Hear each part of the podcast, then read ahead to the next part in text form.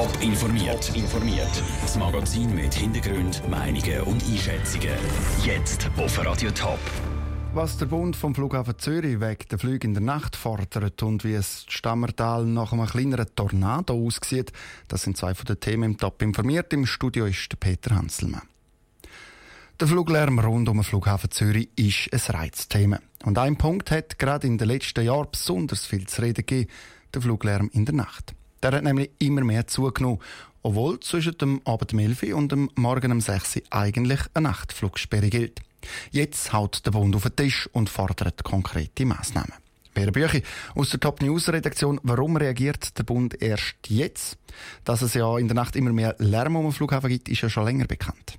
Ja, da muss ich kurz ausholen. Also die Zunahme vom nächtlichen Lärm, die ist wirklich schon länger erwiesen, aber wegen dem Zürcher Fluglärmindex, der sogenannte ZFI, der hat in den letzten Jahren aufgezeigt, dass viele Flugis eben nach dem 11 noch starten. Das hat damit zu tun, dass bis um halb zwölf Verspätungen dürfen abgebaut werden. Also das darf der Flughafen. Aber es hat halt wirklich ein grösseres Ausmaß erreicht. Also im Jahr 2015 sind so über 2000 Flugis nach dem 11 noch gestartet. Jetzt ist es aber so, und das zeigt, dass am Flughafen halt auch Zuständigkeiten kompliziert sind. Der ZFI, der ist ein kantonales Instrument, genauer vom Kanton Zürich. Und der ZFI, der hat eben nichts mit dem Bund zu tun. Und trotzdem schreitet der Bund jetzt ein. Welches Instrument hat er denn jetzt, um den Flughafen Zürich in Pflicht zu nehmen? Das ist der sogenannte Monitoring-Bericht. Mit dem muss der Flughafen die Fluglärmbelastung aufzeigen, und zwar eben beim Bund. Und der Monitoring-Bericht hat der Flughafen im letzten Jahr das erste Mal eingereicht mit den Daten von 2015. Und durch das hat der Bund jetzt die Zahlen zum Fluglärm schwarz auf weiß. Und vor allem hat er eben schwarz auf weiß, dass die Vorgaben in der Nacht massiv überschritten worden sind. Und jetzt wird er also Massnahmen sehen. Was für Massnahmen denkt da der Bund?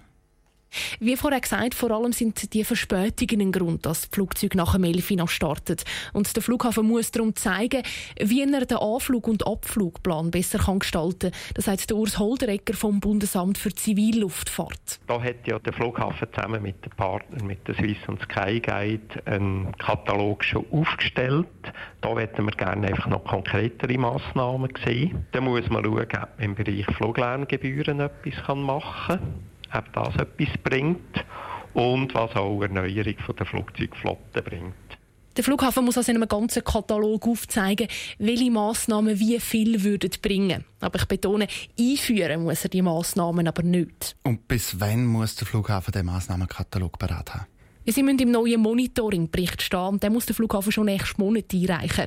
Überrascht von den Forderungen sind die Verantwortlichen beim Flughafen aber nicht. Das sagt Sonja Zöchling, die Sprecherin von der Flughafen Zürich AG.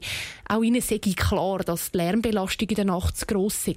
Wir sind völlig einverstanden damit und das ist, ist so, dass man im neuen Bericht, der dann im September für das Jahr 2016 ausgewiesen wird, dass man dort muss aufzeigen muss, wie dass man kann den Lärm in der Nacht reduzieren kann. Die Arbeiten die laufen. Wir haben ja gewusst, dass wir im September einen neuen Bericht einreichen müssen. Der Flughafen hat also jetzt in der nächsten Woche Zeit, um Massnahmen gegen den Nachtlärm auszuschaffen. Danke, Herr Büchi, für die Einschätzung. Der Bund der muss den Massnahmenkatalog vom Flughafen später dann prüfen und schauen, ob die Massnahmen wirklich was würden bringen.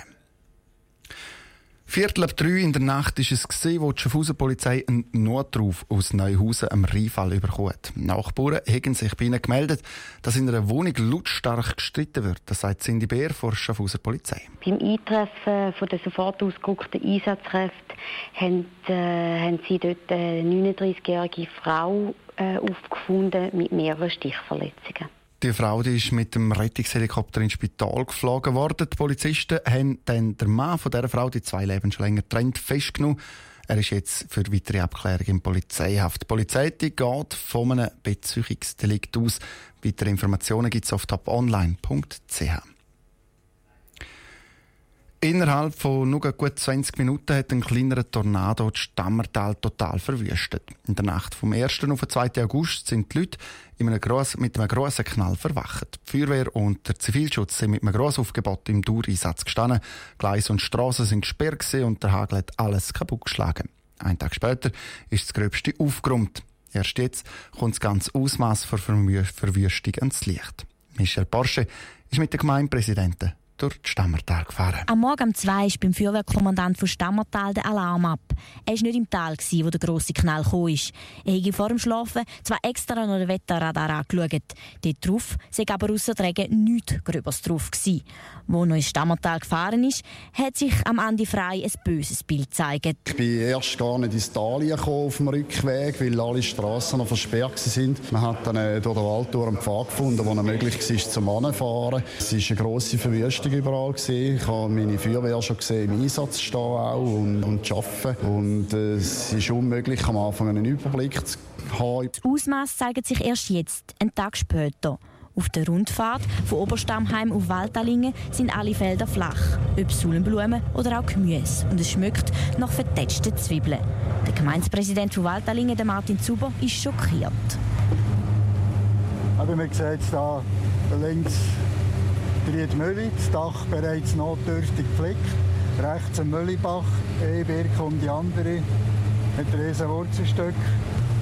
Und jetzt nach dem Schulhaus Waldalingen seht ihr alte Absprünge. Der ganze Hang da hier. Alles am Ranzen. Alles.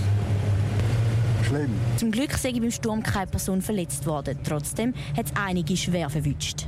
Jetzt kommen wir in die Dorfeinfahrt Guntalingen.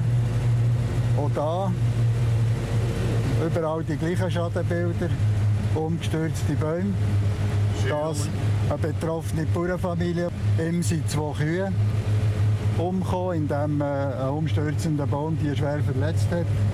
Auch die Baditz Unterstammheim ist total zerstört. Umkippte Bäume haben alles zerschlagen. Sie bleibt im Moment unbestimmt zu der Beitrag von Michel Porsche. Die Feuerwehr die ist heute gegen den Nachmittag fertig mit ihrem Einsatz. Der Zivilschutz der hilft noch weiter beim Aufräumen. Die Höhe vom Schaden ist im Moment noch nicht klar, wird aber für im dreistelligen Millionenbereich, also über 100 Millionen Franken sein. Top informiert, auch als Podcast. Mehr Informationen gibt's auf toponline.ch.